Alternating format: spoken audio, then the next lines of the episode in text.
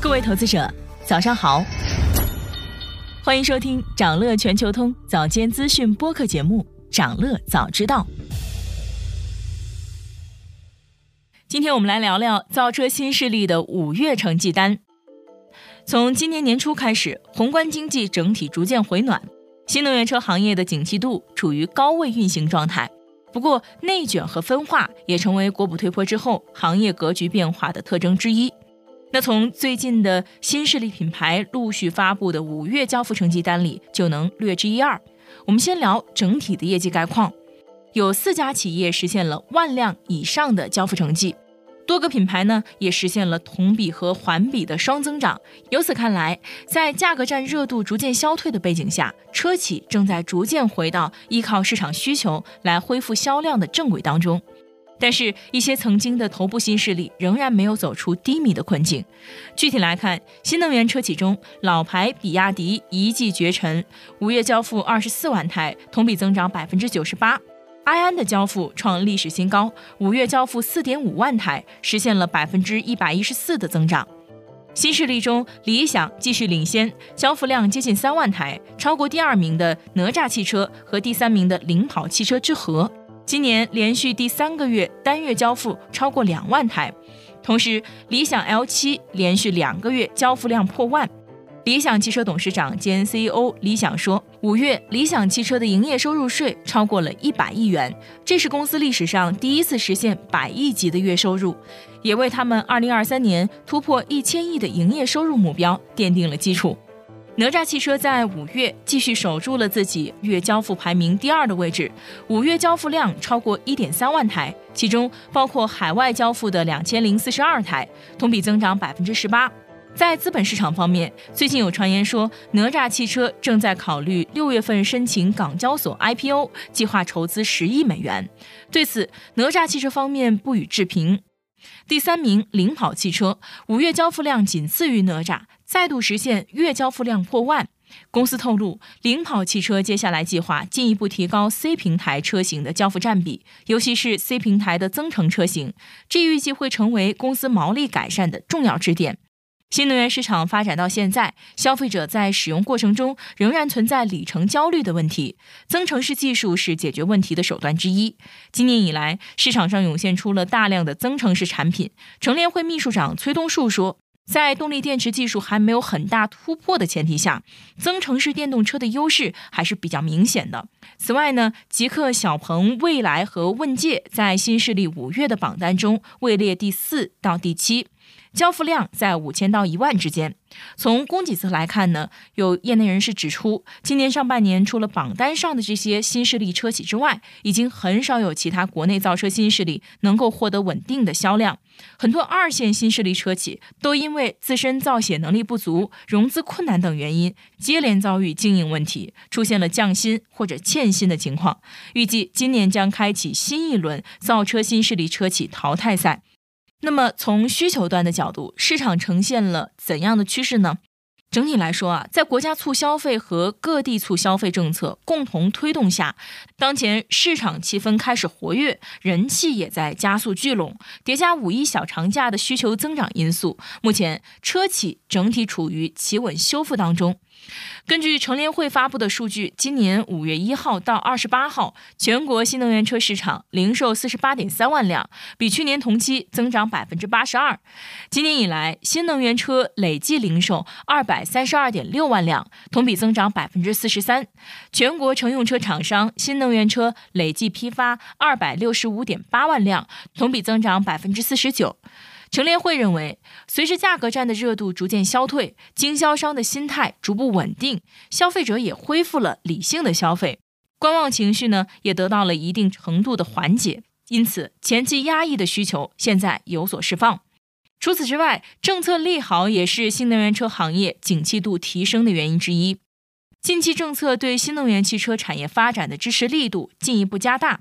尤其是新能源汽车下乡方面的政策频频推出，使得广阔的下沉市场成为推动新能源汽车产业发展的政策着力点。那比如，安徽省发布《新能源汽车和智能网联汽车产业生态建设方案》，明确表示，安徽将加快公务用车、公交车、巡游出租车、网约车等的新能源化。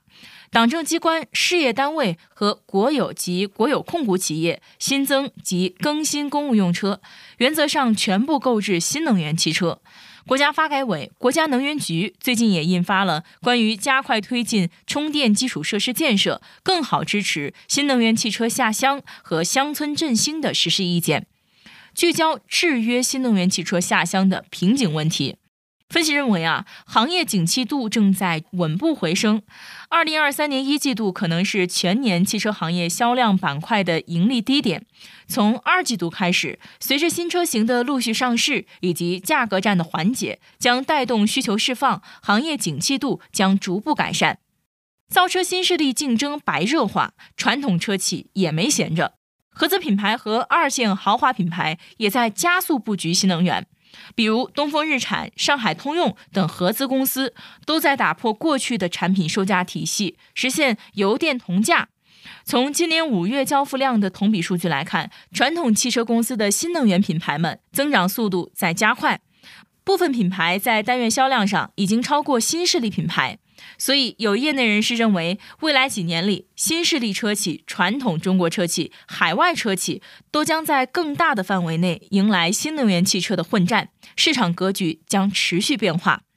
与此同时，部分二线豪华品牌也选择加入到新能源阵营，寻求破局。他们的决心非常大，不过在推出的产品方面却仍然不够大胆。比如沃尔沃计划在二零二五年将实现全面电气化，到时候纯电车型占比将达到百分之五十。我们来看看它今年的业绩：一季度，沃尔沃汽车全球售出大约十六万辆，新能源产品销量占全球总销量的百分之四十一。其中，在中国大陆售出三点六三万辆新能源车型，一季度销量同比增长百分之十九点九，占整体销量的百分之十点二。纯电车型销量同比增长百分之一百一十一点八。换句话说，沃尔沃汽车一季度共出售了六点六八万辆新能源汽车，但是在中国市场只卖出了三千七百辆左右，平均每月一千二百三十三辆。对比造车新势力，确实少了些。正因为在新能源车市没能打下很好的市场基础，沃尔沃的纯电动产品在国内市场的销量很一般。但即便如此，与其他二线豪华品牌相比，沃尔沃的成绩已经算突出了。再比如雷克萨斯，他们也计划在二零二五年推出十款带电机的产品，每款车型都拥有纯电动版本。目前，雷克萨斯的十一款产品中，只有五款车型还没有提供混动版本，但是轿车都没有新能源版本。也就是说，雷克萨斯将在这两年推出至少六款新能源汽车。毫无疑问的是，各家车企都不想错过发展新能源的机会。不过，二线豪华品牌似乎还是不愿意放弃燃油车这块市场，在压住新能源方面难以下定决心。相比之下，造车新势力很多已经拥有相对完善的产品阵容，同时在产品体验上，那些二线豪华车引以为傲的科技配置，在新势力上早已经是标配。某种意义上，除了品牌影响力，二线豪华品牌的优势所剩无几。最后，我们来聊聊新能源相关的产业链方面。分析指出，新能源板块的中上游锂电池和电池材料环节将进入稳定增长阶段，各环节格局基本形成，龙头地位持续巩固。其中，四六八零电池、磷酸锰铁锂、复合集流体、钠电池、一体化压铸等降本增效的创新技术值得关注。下游环节里的创新应用还包括充电桩、储能、机器人、热管理等锂电池方面的衍生品。想了解更多新鲜资讯，与牛人探讨投资干货，现在就点击节目 show notes 中的链接，进入掌乐全球通 app。以上就是今天掌乐全球通掌乐早知道的全部内容，期待为你带来醒目的一天。我们将持续关注明星公司和全球宏观重要事件，也期待你的订阅。我们明早再见。